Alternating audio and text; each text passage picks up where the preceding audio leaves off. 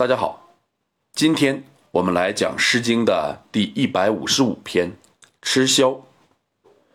吃枭就是猫头鹰。我们先来通读全诗：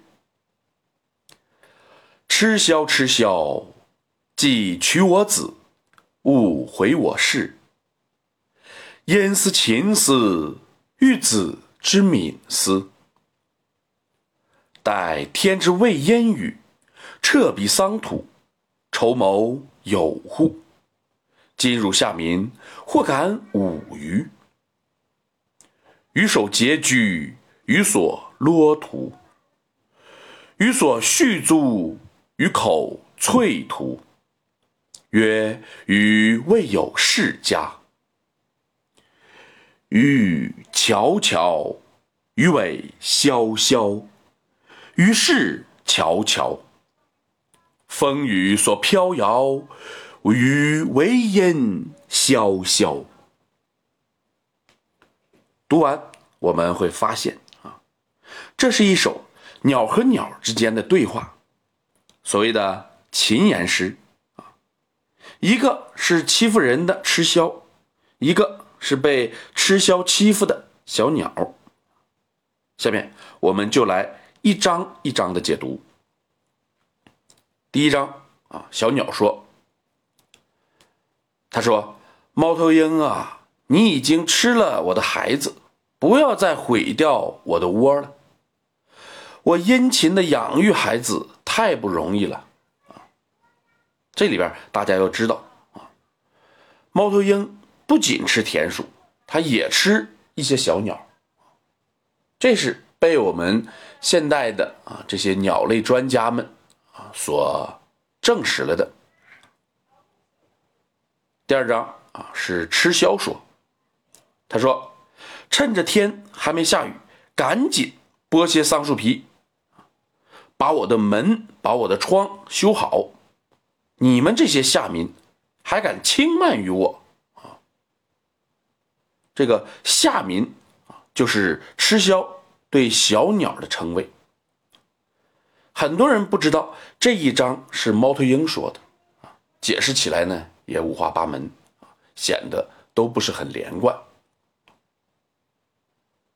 那前边他提到不要再毁我的窝啊，说为什么要毁他的窝呢？这一章我们就看出来了，他让小鸟去给他修造他的窝。那小鸟自然就没有时间去修建自己的窝啊。我们再看第三章和第四章啊，这都是小鸟自己在慨叹。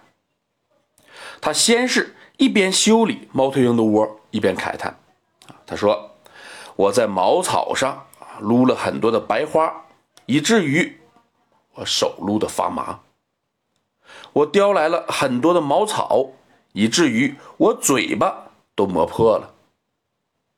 然而我自己的我还没修呢。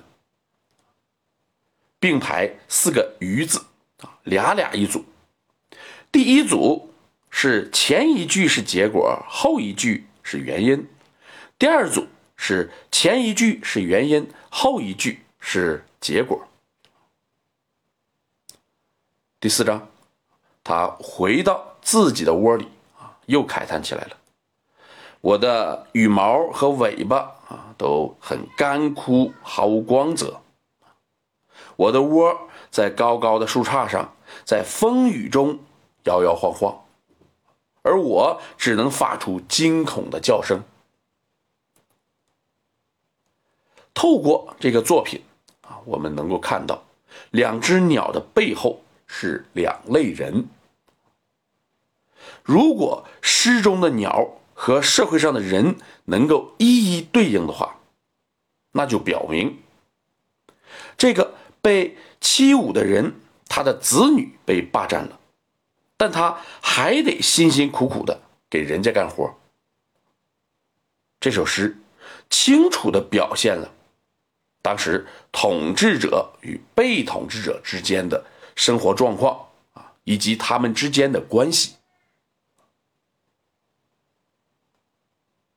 那最后我们再来通读一下全诗啊，大家再仔细的品味一下。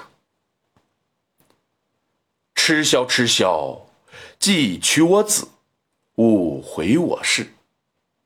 因思秦思，欲子之敏思。待天之未阴雨，彻彼桑土，筹谋有户。今汝下民，或敢侮余？余所拮据，余所骆图，余所续租，余口淬图。曰：余未有世家。雨雨悄悄，鱼尾萧萧，于是悄悄。风雨所飘摇，与微烟萧萧。好，今天我们就讲到这里。如果您听着感觉不错，希望您能够分享给别人，谢谢。